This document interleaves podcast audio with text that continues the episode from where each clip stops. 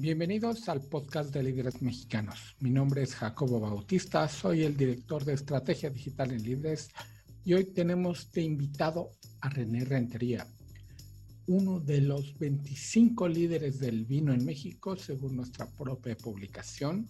Cada diciembre hacemos un análisis, bueno que claro no lo hacemos cada diciembre, sino a partir de marzo, abril más o menos, empezamos nuestras investigaciones para descubrir quiénes son los 25 personajes más importantes en el mundo del vino en México. Y esto porque en Líderes Mexicanos tenemos una afición muy seria por el mundo del vino, obviamente enfocándonos en el vino mexicano porque esa es nuestra vocación.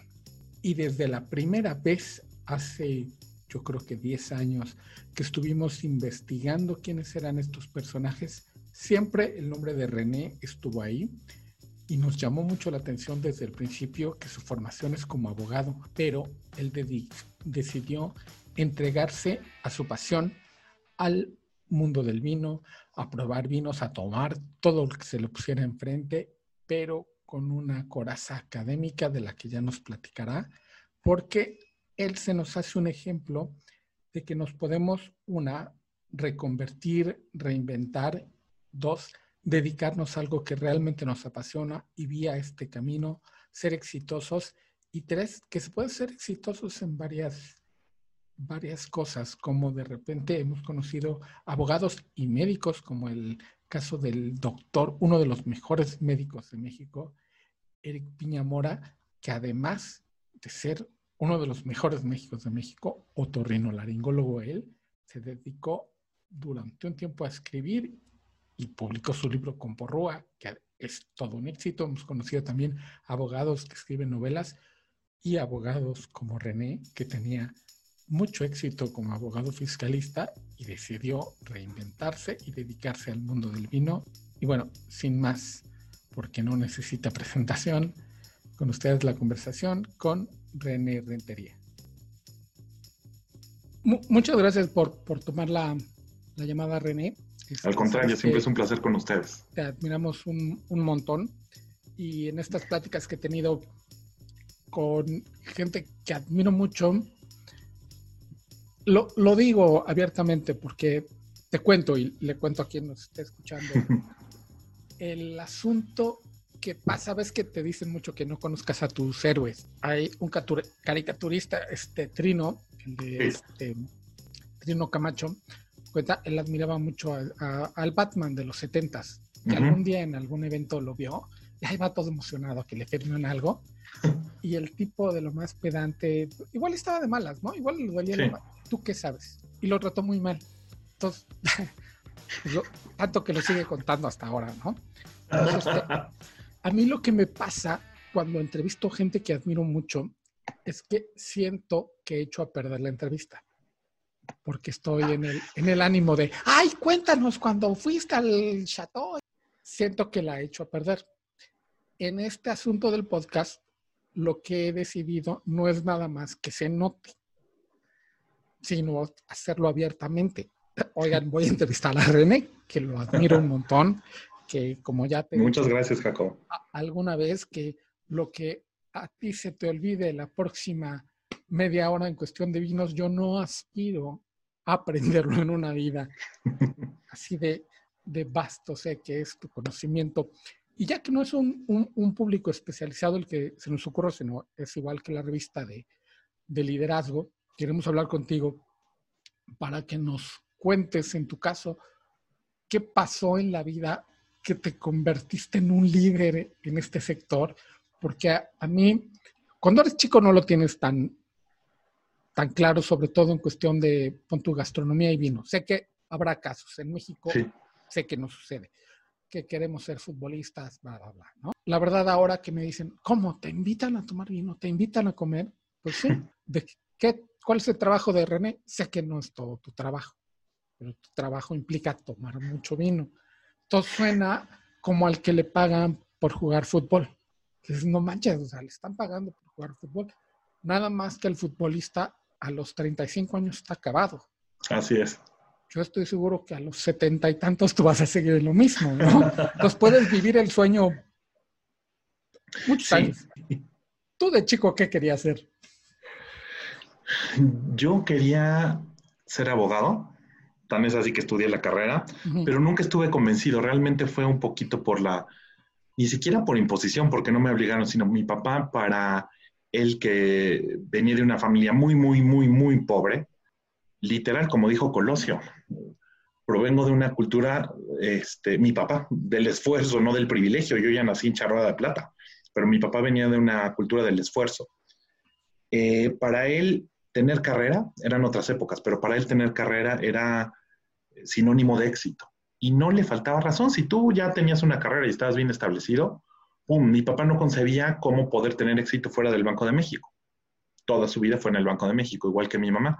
Trabajaron en el Banco de México. Entonces, pues yo tenía que estudiar una carrera, pero a mí me gustaba siempre mucho el tema de la cocina, que era impensable estudiar ese tema aquí en mi casa, el tema de las relaciones públicas y el tema epicúreo, los placeres, pero pues cómo lo llevas a cabo, ¿no? Tan es así que estudié la carrera, no me convenció y cuando me empecé a dedicar al tema del vino, mis papás, inclusive muchos de mis amigos, me dijeron, ¿por qué no lo haces de hobby? Y la gran pregunta era, ¿y qué vas a hacer en el tema? Ok, vas a dedicarte al tema del vino. ¿Lo vas a hacer? No. ¿Lo vas a vender? Mm, creo que no. ¿Vas a ser sommelier? Tampoco. ¿Qué vas a hacer? No sé, pero me quiero volver a referencia en el tema del vino y vivir de eso, no por la referencia en sí.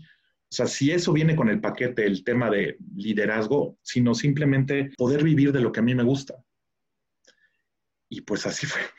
Así fue, realmente fue la peor decisión. Financieramente ha sido la peor decisión de mi vida financieramente, comprobadísimo.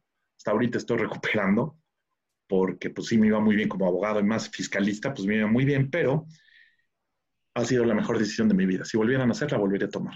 Entonces, pues me atreví, no sé, no sé qué estaba pasando por mi cabeza, porque realmente mis papás no que no me apoyaran, siempre dijeron lo que quieras, pero pues nada más no me digas ahora que quieres estudiar este neurología, porque no te vamos a pagar nada. Yo no, no, no, no, no, ya, aquí ya voy solo y decían, ¿no te gusta? No, no, no quieres hacerlo de hobby en las tardes. No, no es en las tardes, es... Ni yo mismo sabía lo que, lo que quería hacer, no había escuelas. Esto fue hace 15 años. Hace 15 años, ¿qué había? Porque, o sea, yo siempre cuento la historia de, que hoy en el VIPS y en el TOX hay vino en la carta. Sí, sí que ese se me hace un brinco impresionante. Hoy vas, te, escuché en, tu, en, una plática en Instagram Live, concierto tecnológico. Ajá. Que vas al Oxxo y ahí vino. Hace 15 años había muy buenos restaurantes, mil veces menos que ahora. Sí. Y la carta de vino, o sea, ¿cómo, ¿cómo se te ocurrió? ¿Cómo te arriesgaste? Porque el campo ahorita, así como lo platicas, dices, ah, pues sí, hay cancha donde jugar. No manches, cuando tomaste la decisión, había tres. Mira, yo creo que es como los toreros. Cuando un torero, eh, el torero nunca firma el contrato cuando está en la plaza. Lo firma antes. Si no, no lo firmaría. Lo dicen ellos, ¿eh? No lo firmaría. Pues claro que no. Si yo hubiera sabido de esto, no, no, no, no, me apanico. Jamás, porque efectivamente no era nada, pero eh, yo ya lo tenía. Este, siempre me gustaba. Cuando había rompope en las canastas del Banco de México, pues llegaba rompope, sidra y vino. Rompope yo me lo tomaba con mis papás. Este, sidra, pues me gustaba. Ese tema del alcohol como que ya te va llamando.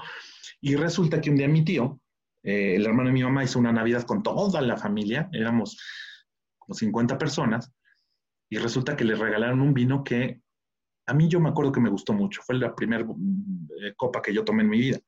Dije, qué rico es esto, sin saber nada. los nueve años, ¿qué puedes saber? Es más, a escondidas de mis papás. Años después me dice mi tío, oye, ¿cuál ha sido tu mejor Navidad? Dije, tengo tres. Una de ellas, la que fue en tu casa. ¿Por qué no? Pues muy bonito, todo, bla, bla, bla. Y me acuerdo que fue la primera vez que probé vino. ¿Sabes qué vino probaste? Y yo, los años, no. Romané Conti. O sea, el vino más caro del mundo, pero se lo regalaron a mi tío y obviamente ni lo valoré ni me... Yo me acuerdo que me supo algo muy sabroso. ¿Cómo me atreví yo a, hacer eso sin tener nada, sin tener una estrategia de negocios, sin siquiera pensar en que yo iba a escribir? No lo sé, Jacobo, no lo sé porque, pero qué bueno que lo hice, porque no me arrepiento. Financieramente, te digo, fue una decisión pésima, pero también el que no arriesga, no gana. Ahorita ya el camino, no que esté trazado, pero es relativamente más fácil. Si te quieres dedicar al tema del vino, tienes muchas cosas. Aquí había, estaba el Club de, del Gourmet que no daba cursos, que fue el primer club de vinos. Estaba la CAF, que era el único lugar donde había cursos, y el Tepeyac, ya, ya estaba Pedro Poncelis, pero como un ente aparte. Jesús Díez y Pilar Bene, por supuesto, y ya. Nadie, y de repente, pues, un escuincle y se decide meterse al tema, pues fue la mejor decisión que pude haber hecho, yo creo. No, no creo, estoy seguro. Ya que, como dices, ahora está ya muy bien, muy bien trazado, o sea, ya hay caminos, pues, porque, por ejemplo, a mí en los medios, yo jamás he tomado un curso de nada. Académicamente no tengo coraza. Incluso a ti no te he contado esta anécdota. Yo hacía entrevista, estaba muy feliz contando, sigo muy feliz contando historias en líderes mexicanos. Un día hubo un día dentro de la revista y uno se queda ahí nada más mirando. Y de repente, porque estaba yo ahí parado, pasa mi sector, es el encargado de la sección de estilo de vida de líderes. Ok, está suena padre, yo la conocía muy bien desde lejos. Y de repente, lo siguiente que sé es que tengo una comida donde según yo estabas tú con el marqués de Griñón me sientan, estaba Carlos Falcó, el marqués, estaba Rodolfo Gersman, otro periodista de... ah, claro, Rodolfo, me faltó Rodolfo, perdón. y, y, estabas tú. Y yo no entendí nada. Nada. Lo, lo, comparo cuando alguna vez yo jugaba béisbol cuando era chico y nos llevaban a jugar con un equipo doble A. Estaba yo bateando y lanzó el pitcher y yo me enteré que había lanzado porque escuché la, pelota en la mascota del catcher. Nunca lo no supe, no, no tuve idea. Exactamente como en esa comida. Pero ya hay lugares, ya hay gente a la que me pude acercar, afortunadamente, una de ellas tú. Muchas gracias. Ya te pude seguir, ya cuando veía que tuve estar en la cata, yo dije, ah, ok, va. Tiene como que iba con un sello, ¿no? De calidad. En tu caso, ¿qué hiciste para irte, irte armando en esta, en esta pasión que traías? ¿A, qué fuiste? Este, ¿Dónde estudiaste? Sí, claro.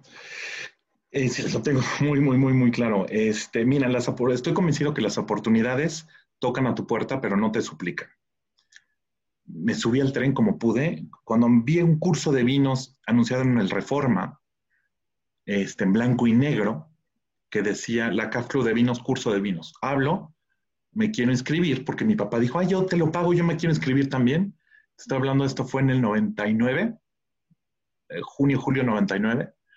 Este, resulta que quien me contesta era vecino de casa de mis papás, pared con pared. Y resulta que él era el, pues, el director de la CAF Club del Vino, Luis Fernando Ter. Y pues se acordó de mí y me dice, Renecito, que te conozco desde los cinco años, literal. y pues lo demás es historia. Entonces nos hizo un descuento y yo dije, yo quiero ser como este güey. quiero ser como Luis Fernando. Es, me, encanta lo que hace, me fascina cómo tiene todo. Y ahí empecé a estudiar, estudiar, estudiar, estudiar, ver videos, estudiar, estudiar, estudiar. Me fui a, a Burdeos. Eh, me tomé tres días en Burdeos solo para tomar un curso y estudiar, y estudiar. Tomé todos los cursos que tenía Luis Fernando hasta que tuve que tomar la decisión de seguir en el tema de derecho y no, o seguir en el tema del vino, y entonces entré con Luis Fernando, me dio clases Luis Fernando paralelamente, pues yo era abogado, resulta que uno de mis alumnos en la NAWAC, su papá era editor del financiero. Me dan la columna del financiero, de vinos, que nunca me pagaron, el escritorio iba con nunca, nunca, realmente fue amor al arte, y pues está bien, así es, empieza, tú lo sabes, en, en medios, ¿qué te digo yo? Paralelamente, Luis Fernando me invita a participar en un concurso de vinos en Chile, ya había pasado varios años como juez, y lo mismo que tú. Todo el mundo dice, ay, es que, qué glamuroso es el juez. La primera vez, todos estos, ¿qué? ¿Y cómo catas? O sea, sí sabes catar un vino, pero ahí es donde todavía me metieron más presión para estudiar. Del concurso de vinos de Chile conocí a uno de los grandes enólogos chilenos y que él me presentó con la directora de los enólogos de Francia, que me invitó al concurso de Vinalis en París. Ahí en París conocí a los dueños, a los directores de los concursos españoles más importantes, Bacus y Sarcillo. Paralelamente me invitan al de Mundus Vini porque me empiezan a conocer y pues ya llevo 55 concursos. Entonces, que es una oportunidad para actualizarte, más que para ir a juzgar el vino, es para estarte actualizando. Entonces, eso me ha permitido desarrollarme en el tema del análisis sensorial, fundamental para el vino, en el tema de los medios, porque justo cuando estoy yo en el periódico, me hacen una invitación una amiga que era productora de un programa de radio, que querían alguien de vinos. Voy, me entrevisto con la conductora y dijo, te quiero aquí, empiezas mañana. Esto fue en el 2004. La conductora ha sido designada uno de los líderes de los 300, Alicia Salgado. Entonces, gran amiga, maestra, todo. A ella no le gusta que la halaguen mucho, pero pues es la verdad. Ahorita somos grandes amigos y estuve 11 años en el programa. Entonces me desarrollé en varios ámbitos. Pues eh, estudiar, estudiar, estudiar. El CESA me dio clases, conocí el CESA y en el CESA conozco a mi hoy socia Fernanda Gutiérrez y pues a seguirle. Y ahorita con el tema del COVID, eh, pues actualizarte y renovarte. más, que, más que renovarte, en nuestro caso, reinventarnos totalmente. O sea, ya tenemos ahorita, no quiero decir dominado, pero el tema de, los, em, de las producciones a distancia ya está perfectamente comercializado, ya nos han contratado, ya tenemos varias cosas y pues es la única forma, porque si no, esto, pues tú lo has dicho, antes que nos íbamos a meter en el tema digital, pues sí, hay que meterse. Y entonces, pues, ha sido estudiando, ha sido una vida de estudio, estudio, estudio que me encanta y la mejor forma también de aprender es enseñar, que me lo ha permitido la enseñanza, ¿no? Entiendo que el, análisis de lo que hay en la botella es, es tu, tu, la columna vertebral, el esqueleto, tu, tu talacha, ¿no? Es como para la gente que se dedica, no sé, en la NASA, las matemáticas, ¿no? Sí, sí, sí. hacer el cálculo es. pero aparte, uno, esto de la comunicación, de, aventarte a escribir una columna de vino y, este, y luego que te abran micrófono y luego que sea Alicia Salgado. ¿Cómo, lo tomaste? ¿Cómo lo asumiste? Este, Siempre me cierto... Ah, ok. Siempre me gustó desde chiquito. Literal agarraba el micrófono, me paraba en la mesa y cantaba. Y mi papá, la vocación por la enseñanza, esa literal me la inyectó mi papá en el vientre materno. La tengo, siempre ha sido por mi papá. Entonces, para mí fue fácil. Y además, pues sí, bueno, yo creo que para ser alguien, para comunicar y en el periodismo, tienes que prepararte, no puedes decir, este, pues aunque no te alcance para ir un tres estrellas Michelin, pero sí saber que es un tres estrellas Michelin, aunque no te alcance para una botella de Petrus, pues saber que es Petrus, no, ay, pues mira, y gorronear, tú lo sabes en el medio, pues has preparado. Entonces, ni muchos ni siquiera saben de escribir. Es uno de los grandes defectos donde hay poquísimos, y no llegan a 10, periodistas gastronómicos, pero entonces yo dije, yo no puedo hacer eso. Rodolfo obviamente llevaba, lleva la delantera, siempre digamos decano en ese sentido, porque porque Rodolfo es alguien preparado, ve cómo maneja el español, cómo se, cómo escribe. A mí me gusta mucho cómo escribe Rodolfo. Me gusta lo puntilloso que es, yo a veces soy muy puntilloso. Y bueno, con Alicia Salgado, pues me tuve que soltar. Entonces era algo que ya me gustaba, me encantaba estar en medios, me encanta. Me encanta ahorita que ocasionalmente nos invitan en WFM con, con Gabriela Barquetín y Javier Risco, pues estamos muy, muy contentos, me gusta, me gusta muchísimo. Era algo que ya, ya, lo traes, creo. Y bueno, a, a, ti te lo conozco, este, la gente que nos escucha no, pero cuando hablas de algo que te gusta, te sueltas, ¿no? Y tú que lo traes en la sangre. O sea, yo de las, de las pláticas que más he disfrutado y de mil temas, como sabes que tratamos en líderes, es escucharte hablar de champán. O sea, dos o tres veces hemos coincidido y yo digo, ah, va a estar René. No importa si no tomo. O sea, con, con, escucharte, digo, porque además, o sea, eh, y estando en esto de la comunicación, me voy a rebar tres frases. Sé que de ahí voy a salir, una, habiendo disfrutado la charla y dos, con dos, tres sillas y sobre todo conocimiento, te digo, dos, tres cositas, por ejemplo, esto que, este, que además uno no lo nota, que en, Champán no hay bodegas ni de son casas, ¿no? este, ese tipo de, de, cositas que uno te aprende cuando hablas con pasión.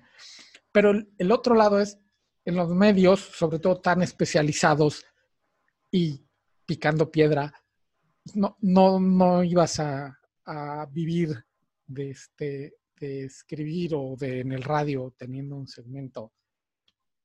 ¿Cómo fuiste encontrando que además creciste tú con la industria gastronómica que se fue afortunadamente sofisticando? Yo sé que tú no te consideras, que eres un actor, más bien sé que te consideras un actor en este movimiento gastronómico de México, pero yo te considero uno de los que construyó todo lo que sucede es, de los personajes. Porque ahí estabas, ¿no? Ahí estabas tú en el. En pues testigo, por lo menos, sí fui testigo, por lo menos. Mira, yo creo que eso fue. Pues aprovechar las oportunidades, ¿no? Cuando la radio me abrió muchísimas, muchísimas puertas de conocer gente y pues aprovechar.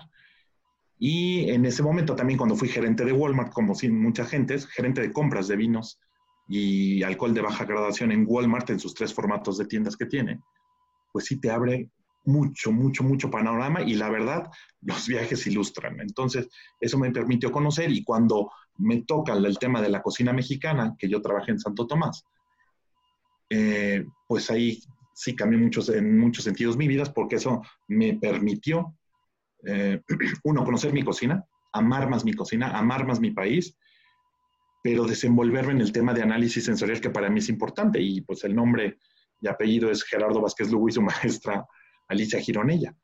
Y paralelamente, bueno, mis, mis otros amigos, pero Gerardo a mí me ha enseñado, yo he aprendido muchísimo de Gerardo, me ha permitido aprender y hoy es además cliente nuestro, ¿no? Hemos desarrollado ahí, ya sabes, el tema de las cartas, pues aprovechar, insisto, las oportunidades tocan a tu puerta, pero no te suplican. Entonces, aprovechar y suena un poquito, pues no es interesado, es construir networking básico básico, básico, básico, básico. El networking aquí es absoluto y sí, la vida es de relaciones. Sí, porque puedes tener un conocimiento enciclopédico del vino.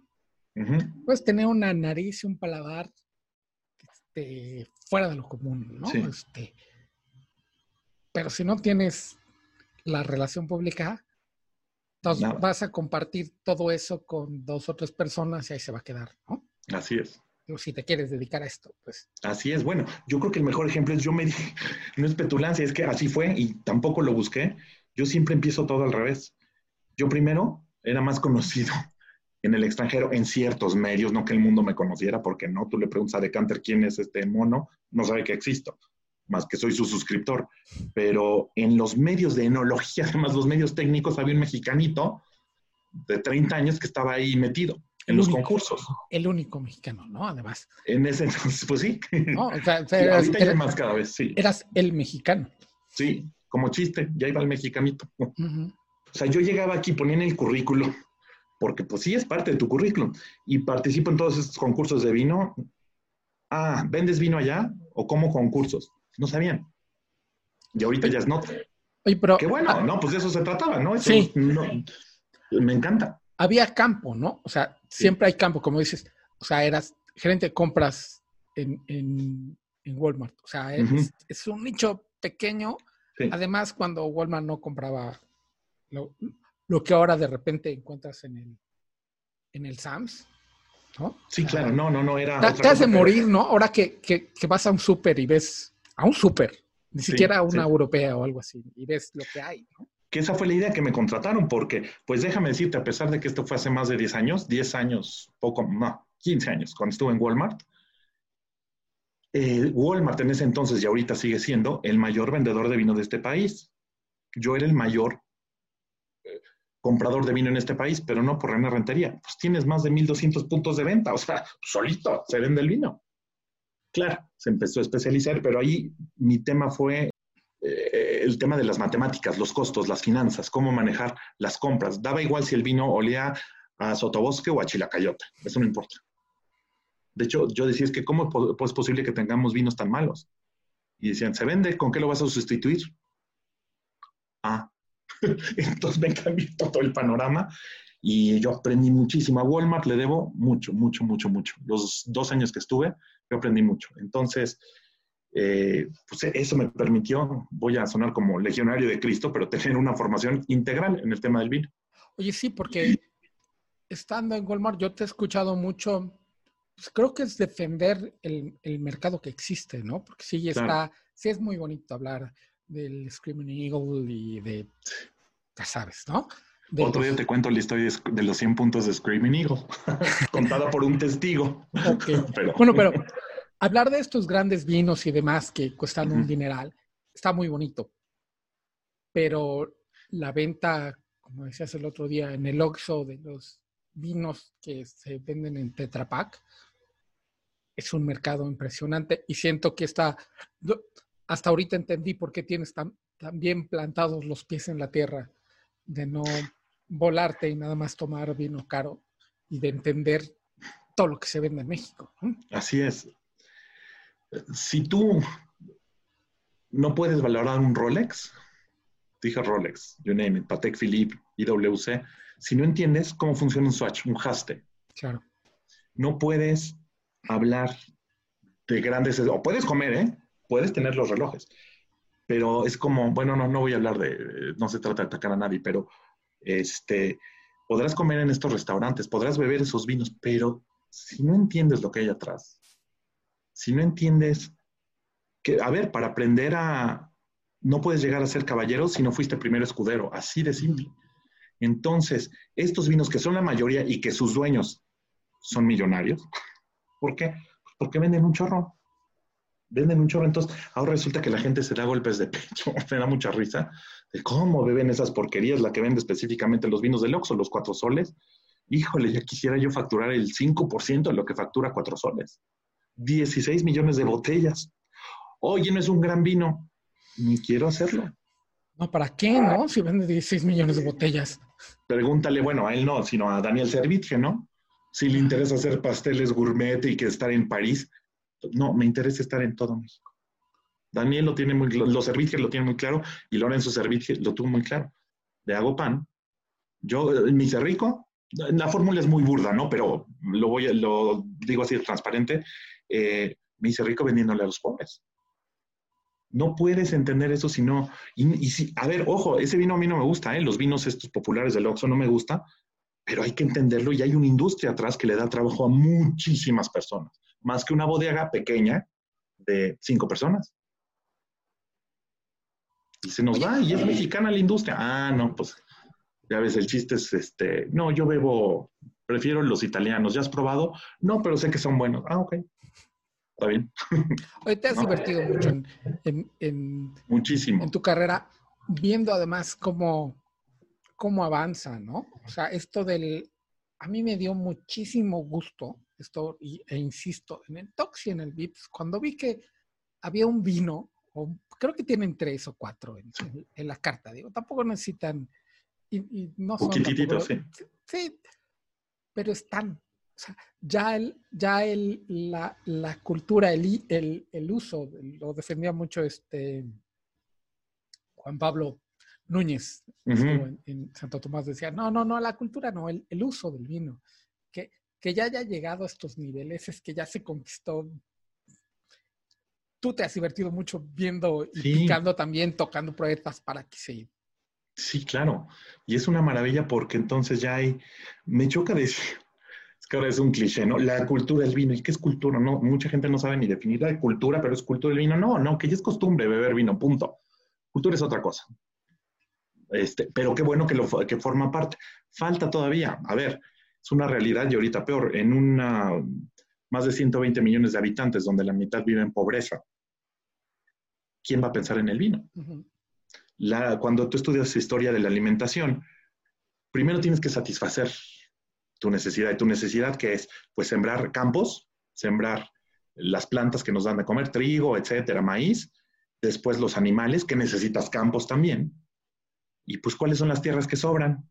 Pues las pinches, las que están llenas de piedras. Todas las, logramos satisfacer nuestras necesidades principales. Pues ahora vamos con el vino, vamos con los lujos, pero pues no hay donde sembrar, pues aquí siémbralo. ¿Quién iba a pensar que en el Roda no hubiera vinos, eh, perdón, se plantaran vides?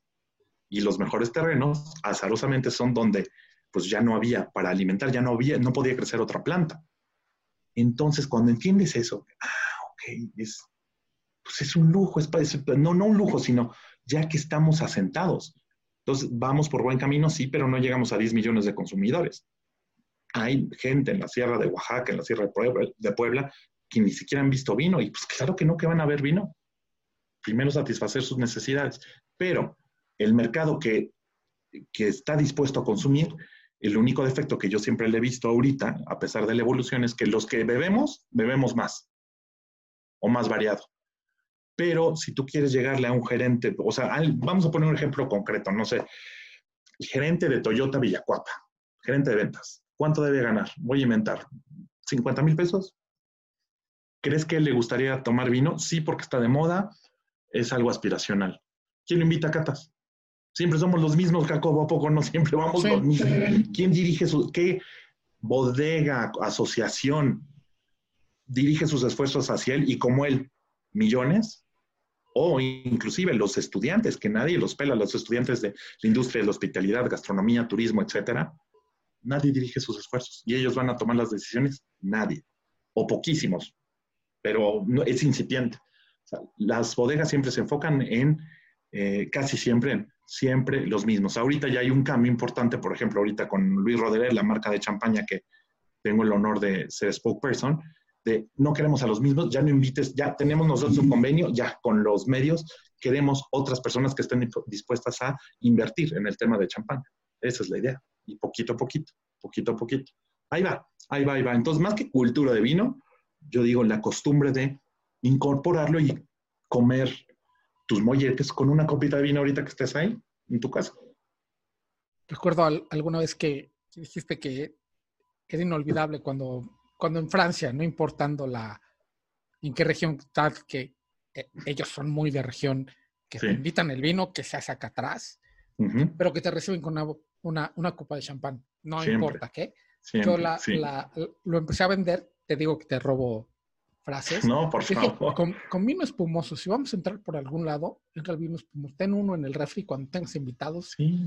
metes el en la cara y vas a quedar bien, no importando que sea. Claro. Eh, quería preguntar, siempre obviamente, pues uno es, uno es hombre empresa, el salto que das al, al, convertirte tú realmente en hombre empresa, pues que tu nombre sea el nombre de la empresa. Afortunado encuentro con, con Fernanda, tu socia. Así es. ¿Cómo se da y quiénes son tus clientes? Esto porque ya constituido como empresa que empiezas a, ver los otros campos que hay para, para vivir siendo un experto del vino y de la relación pública, como decimos, que ya estás más armado de otras cosas. Claro. ¿Le puedo dar una primicia a líderes? Por favor. Semi primicia, pero prometo darle la primicia ya que esté completo, pero es un hecho, la empresa desaparece. El nombre. Ok se va. René Rentería Wine Consulting and Training. ¿Por qué? Porque yo siempre he creído, a ver, me eduqué, es que ahorita, qué triste que seamos un país tan, una sociedad tan atrasada, que tengas que mencionar el tema de la inclusión cuando, en mi caso, como cosa rara, pues yo siempre que sí, mi mamá trabajó, casi siempre tuvo jefas, entonces para mí es un tema, mm, cuota de género, no, sé que hay que hacerlo. Yo entiendo, se ha sufrido, las mujeres han sufrido mucho, pero para mí es natural. Entonces, tan natural que eh, los reflectores no pueden estar en una persona cuando son dos personas que están ahí. Entonces, primero, este año, ahorita nos comieron los tiempos, pero este año ya desaparece. O sea, desaparece la empresa, cambiamos, diversificamos lo que hacemos, que viene en relación con lo que preguntaste. Obviamente sigue Fer, estamos Fer y yo. Eh, diversificamos en qué sentido. Tenemos buenos restaurantes con los que hemos ganado premios con la carta, desarrollamos la capacitación y el tema de la carta de vinos, ampliamos el tema del enoturismo a región de México, lo más trabajado que tenemos es Ensenada, Baja California, este, eh, Querétaro, el Bajío, también incluye Champaña, eh, Castilla, eh, Burdeos, por ahora, ¿no? En el tema del enoturismo. Eh, también abrimos algo nuevo que nos gustó bastante, que es eh, las cavas, el diseño. Nos asociamos con unos arquitectos y diseñadores, con un despacho de arquitectos y diseñadores. Entonces tenemos eh, diseño artesanal de cavas para tu casa, ¿no? Que no es nada más montarlo, sino es todo, pues, diseño artesanal, a mano, hecho a mano. Y en plena crisis, pues, tenemos ya dos clientes que nos encantó, ¿no? Eh, la capacitación, insisto, sigue, me está faltando una. Ah, sí, vamos a abrir otra línea eh, con el tema de, um, ¿lo puedo decir? Estoy pensando, sí, sí puedo un poquito, hacia el retail, hacia la línea retail, ser asesores en ese modelo. Retail, ya saben, perdón, para quien no sepa qué es el retail, eh, los autoservicios, la venta de vino y, por supuesto, el tema ya que está muy en boga, el tema de las eh, experiencias presenciales y virtuales. ¿No? Y por ahí vamos, por ahí vamos, el de desarrollo de marcas, colocación, etcétera. Y pues estamos contentos, estamos creciendo bien, estamos, estoy muy feliz con Fer, es una maravilla trabajar y tenemos, eso sí no puedo decir más, ya eh, se van a enterar, pero tenemos un proyecto editorial muy importante. Muy importante sobre, me habían preguntado, ¿no van a hacer nunca una guía de vinos? Por ahí va, hasta ahí puedo hablar, no puedo decir más. por contrato, ¿eh? No creo que por payaso.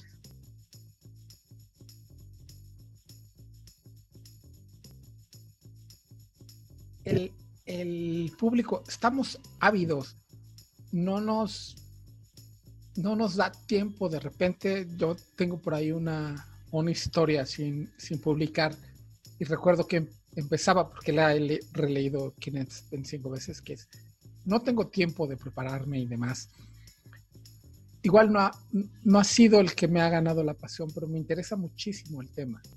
Y el encontrar estos espacios, el, alguien que te diga cómo debes armar tu cava, es o sea, es una inversión que sí haces, ¿no? O sea, no voy a meterme a un, a un curso intensivo de siete años por no tener tarea y verlo como obligación, ¿no?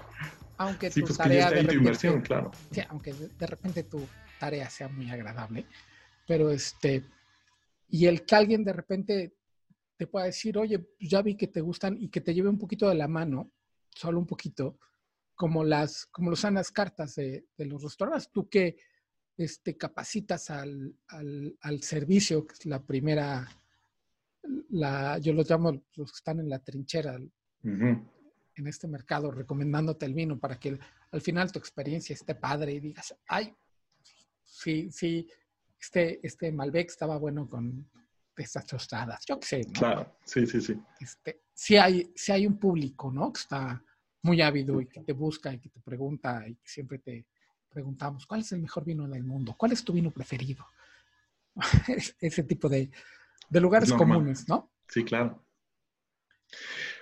Bueno, mi vino preferido, champaña, por mucho. sí, es, es normal y creo que parte de incorporar el vino a nuestros hábitos gastronómicos es aterrizarlo. Aterrizarlo, aterrizarlo. Está comprobadísimo que salvo que quiera ser especialista, a nadie le importa a qué huele un vino. Les vale un pepino. A mí, no es mi caso, pero este, me gusta el queso, ¿no? Por ejemplo. Ay, me gusta el queso del Vacherin de ahí, de los Alpes franceses. Me importa un bledo si es vaca o vaco, qué raza. Ya, si me pongo a ver, pues sí, me importa un bledo. No me interesa. Me encanta ese queso. Ya. Si quiero saber, ah, voy a ver que es una vaca que produce menos colesterol, bla, bla, bla, bla, y que entonces se alimenta de heno por bla, bla, bla, bla, ok. Pero no me interesa. Si voy a la tienda de quesos, me van a decir, es el queso de Abundance, por ejemplo. No le interesa, a la gente no le interesa que le eches un choro mareador. Y ahorita con evitar el contacto físico, menos. Menos, menos, menos. Una evolución padrísima que he visto en el Hotel Presidente, que platico mucho con mi amigo Luis Morones, que quiero y admiro muchísimo es este, ya no te echan choros, ya están para servirte los sommeliers, pero ya no te echan choros como antes, ¿no? Evolucionó muchísimo. Qué bueno. Quiere, ah, no, es que quiero aprender. Ah, bueno, pues vea una cata. Pero no, la gente es de, bébanlo con unos, tómense su vino con unos frijolitos con puerco. Eso es. Eso es. O sea, vivir el vino como, pues parte de, como en Europa, nos faltan milenios, nos llevan dos milenios de ventaja, pero es comunicarlo, comunicarlo, comunicarlo y aterrizado. Por eso ahí mi frase, la del vino es goce, no pose. definitivamente, estoy convencido de eso. Es, oye, pero hay vinos sofisticados, claro, y podemos hablar, y bueno, tú y yo hemos bebido alguna vez ahí en San Regis, Jacobo, pues vinazos, pero bueno, esos son, son las joyas, pero diario no comes foie gras. Aunque tuvieras el capital para comer diario foie no comes. ¿Qué comemos? Tortilla. Te aseguro que si voy a tu refri, si no me matan ahora y hablen y este, y que, va a haber tortilla. Te lo firmo. Y si no, masa, ya si eres más sofisticado. Pero hay tortillas ahorita. Y en el refri de, pues hasta de la gente que no tiene tantas posibilidades económicas, pues tortillas hay. Eso es. Eso es. A eso me refiero. Entonces, pues tener ahí tu vinito, cuatro soles, por ejemplo, estos vinos, si te quieres em, adaptar, no más que adaptar, este, no, este, acostumbrar a beber vino. Y ya, cada quien va a tener sus gustos, ¿no? Hay, hay, no, sé si es una tendencia. Lo que pasa es que ya sé, en Google picas algo y te recomienda más de eso. estuve leyendo mucho y viendo un par de videos donde hicieron una, serie de catas, ya no me, eh, en Estados Unidos, este, donde le daban a beber vinos, además de, de muy diferente gama, o sea, se gastaron una lana con los de alta gama, a gente que ni toma, ni tiene idea, ni le interesa, ni nada, y les da exactamente lo mismo, y los de medio para abajo es lo que más les gustó. El otro día vi a una cata que hizo, solo vi el thumbnail, no, no el video, que hizo Luisito Comunica, que tiene no sé cuántos millones de seguidores. Ah, no, me, sorprendió, no lo que dijo, sino me dio envidia los millones de, de followers que tiene. Sí, sí, pero lo, lo, que me llamó la atención es que decía, él decía, este, vamos a probar en esta línea de a ciegas probar uno de alta gama y otro. Y él ponía champaña y tenía un Asti y tenía un agua mineral o algo así y tenía una Don Priñón, ¿no? Que ahí veo y digo, hay un gran desconocimiento por el asunto. Pero le está hablando un público que sabe igual que él y que yo hace 10 años hubiera hecho exactamente lo mismo. Vamos a, a probar. Y agarro los vinos espumosos que, y para mí son champaña. A, mí me pasó el año pasado o el anterior en, un evento con el equipo Mercedes-Benz de Fórmula 1, que tú te imaginas que es gente muy sofisticada, y sí. Y estaban dando champaña. Y sabía muy rara la champaña porque era Prosecco. Mm. Eh, un muy buen Bovética, soy fan de, de ese tipo de cositas. ¿Qué tanto es cierto que es un gusto adquirido? Que para, que para disfrutar un, un, un, un Chateau Lafitte 98 tengas que saber y tener no sé, algún bagaje, no, estudioso como tú, ni de, porque si no serían 10 nada más y no costaría tan caro porque entre ustedes 10 se lo reparten, ¿no? Pero ¿qué tan cierto será, será esto? Si tú le das a un sueco, lo llevas a la esquina de Monterrey y Baja California, a comer algo parecido que está en los barrios que se llama kebab, pero aquí no se llama kebab, se llama taco al pastor no sé si le guste. Ah, es que come pura carne de puerco este sueco. Ah, puede que le guste. Es gusto adquirido. Todo se aprende. Es una maravilla. Por eso la mala costumbre que tenemos en México, que tienen las mamás mmm, holgazanas en lugar de preparar, este, usan miel caro y le dan en la madre el paladar del niño. Este, pues por eso tú le das a alguien que solo come azúcar, por eso nos morimos de diabetes, le das un martini seco, te lo escupen. ¿Qué quieren? El martini de manzana, que no es martini propiamente, es un cóctel en una copa martinera, ¿no? Da igual. Pero es gusto adquirido. Por eso siempre nosotros en el tema de análisis sensorial recomendamos comer amargos, tomar la toronja, no echarle azúcar, o sea, bajar a las azúcares brutalmente y probar. Y sin duda, eso te permite evolucionar tu paladar. ¿Por qué? Tan sencillo como si tú te acuerdas la primera vez que, ¿cuántos años tendrías? Nueve años, diez años, que te escapaste y la cervecita que quedó de tu papá, de tu tío, de quien sea, le diste un trago, la has de ver escupida. Asco. Asqueroso. O la cuba, lo que quieras. Gusto adquirido. Es decir, fuiste entrenando. Son cuestiones de hábitos. Okay. Y en este caso, pues son buenos hábitos. Entonces, sí, si te doy un, un lafita la primera, pues no es que seas estúpido, tú ignorante, no, eres ignorante, pero no lo digo en sentido peyorativo, porque ignoras, desconoces qué implica. Si por lo menos hay alguien que te lo explique, pues, ah, ok. Y entonces cuando, o tienes puntos de comparación, si tú a un ciego de nacimiento le dices, explícale el color rojo, pero si a un alguien que de repente, ejemplo hipotético, este, le tienes que explicar los colores, y este, le dices, mira, todo lo que sea como esta camisa es color blanco. Ah, ok, ok. Comparando vinos, mira, esto es bueno por esto, esto, esto, tiene más o menos burbuja, pero este que tiene, está hecho solo de una uvita de ese terrenito por allá, ah, porque le da más el sol, pues es más caro porque sale menos, bla, bla, bla, bla. Pero entonces te van guiando. No siempre tenemos esa suerte. No siempre se tiene, pero sí son gustos adquiridos, definitivamente bueno, dije tacos al pastor, ahí sí me vi muy fifí. Este, bueno, a mí, a mí no me gusta el suadero. No como barbacoa por el olor. Por chocante, ¿eh? Ok. Por chocante, porque me enfermé a los cinco años. Pero también tal a alguien, este, mis papás no, no podían comer caracoles. No había manera. Gustos adquiridos, totalmente. ¿Es bueno o malo? Pues mira, lo que sea mejor para ti, que no sea dañino, ejemplo, azúcar, pues ya vamos bien. Si no, no tienes que entender, ahorita estoy de payaso con Fer y yo coincidimos en eso, mi socia, de, pues vino tinto, a ver, no que no me lo beba, claro que me lo bebo, pero yo ahorita vino blanco, vino blanco, debo ya tres años así, de que yo, yo, yo, si puedo pedir, pido vino blanco. Claro que, bueno, tengo que catar un chorro de vinos tintos, pero de gusto de yo gastar mi dinero en vino blanco. Me encanta me encanta vino tinto, me cansa, pero es un gusto, es ahorita, es como tú estás. Un poquito como la música, ¿no? Que, se pone de moda en tu cabeza y este, entonces se pone de moda en mi cabeza y entonces escuché un montón de Elton John la semana pasada, ¿no? igual pasa con los vinos, ¿no? De repente, pues es que, y además nada más con, alguien me dio un Malbec y me echó a andar algo. Claro. Y y te sigues y te sigues y te sigues hasta que una o te aburre o te distrae otra cosa y ahí vas por el camino de los, no sé, este, de los biólogos de Ensenada, ¿no? Exacto. Exacto. Y lo tomas ahorita, de verdad, todo, no, si es vino tinto, me cansa mucho ahorita el vino tinto. Ay, qué pesado. Pues no quiero.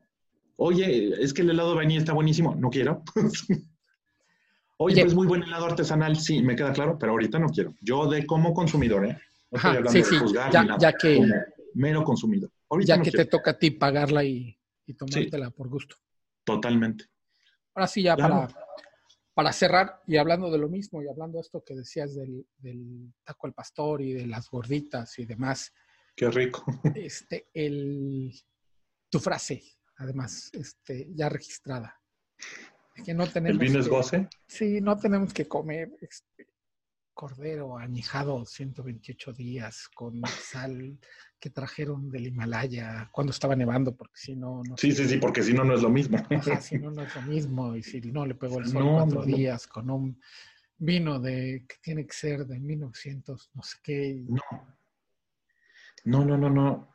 Llevamos seis mil años bebiéndolo. Seis mil. Seis mil años incorpórenlo. Nada más. Tengo picadillo, unas sincronizaditas.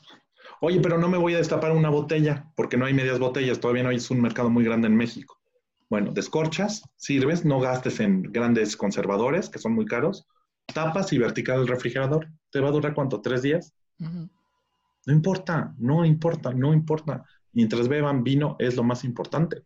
Por eso, como siempre digo también, el vino es la bebida más noble porque nace tan cerca del corazón de la tierra y muere tan cerca del corazón del hombre. ¡Qué maravilla! ¡Qué gran bebida! ¡Qué regalo tan maravilloso! Pues está ahí su cancioncita en la iglesia, ¿no? La de bendito sea Señor, por este, el vino tú nos lo diste, que no me va a burlar porque siempre me burlo, pero no digo. No digo, no digo, pero pues sí, bendito el vino que alegra el corazón del hombre, dice la Biblia también. Pues René, pues muchísimas, muchísimas gracias por la, Jacobo, gracias a ti. Charla. Este es, es, un placer siempre hablar contigo de los de tu tema, caray, que este apasionante. Eres y seguramente seguirás siendo uno de los 25 líderes del vino. Muchas gracias. Este, Muchas gracias. Muy buscado por todos y quien, quien no, que, que te busque, ¿dónde te, te puede encontrar este. Sí, por supuesto. La página todavía no la tenemos porque estamos en el registro del nombre, por eso no te doy la primicia completa, estamos justo en el registro, pero la página este, en Instagram es este, René X Rentería y en Facebook es facebook.com, ya saben, RRWCT. En Twitter estoy, pero pues está ahorita muy agresivo, ¿no? Y también tengo mi canal de YouTube, pues nada más métanse, ya van a ver René Rentería tengo ahí 100 videos que tengo que meterle a YouTube, pero ahí están en videos muy interesantes, entrevistas muy interesantes con grandes productores de todo el mundo. Entonces, estamos a sus órdenes. Gracias siempre a ti, gracias a los hermanos Ferraes. Muchas, muchas, muchas gracias, sobre todo por creer en mí, que también han sido parte muy importante de esta, pues, de esta carrera que quiero tanto. Que me han hecho ver que lo importante no es la competencia, sino a lo que más le tengo miedo es a mi propia incompetencia, ¿no? Entonces, pues vamos adelante. Muchísimas gracias. Agradecemos muchísimo a René el tiempo, la charla, el talento y la amistad que desde hace mucho tiempo nos ha otorgado. Les recordamos a ustedes que nos pueden encontrar en redes sociales, en Twitter, en Líderes Mexicano sin la S porque la S no ocupo, en Instagram como Líderes Mexicanos y en Facebook como Revista Líderes Mexicanos. Nuevamente agradecemos a René su amable disposición a platicar con nosotros y los esperamos a ustedes el próximo lunes. Recuerden que a las 7 de la noche emitimos siempre un nuevo podcast en Anchor, en Spotify, en Apple Podcast, en todos los lugares donde hay buenos podcasts. Nos pueden encontrar. Nos escuchamos el próximo lunes.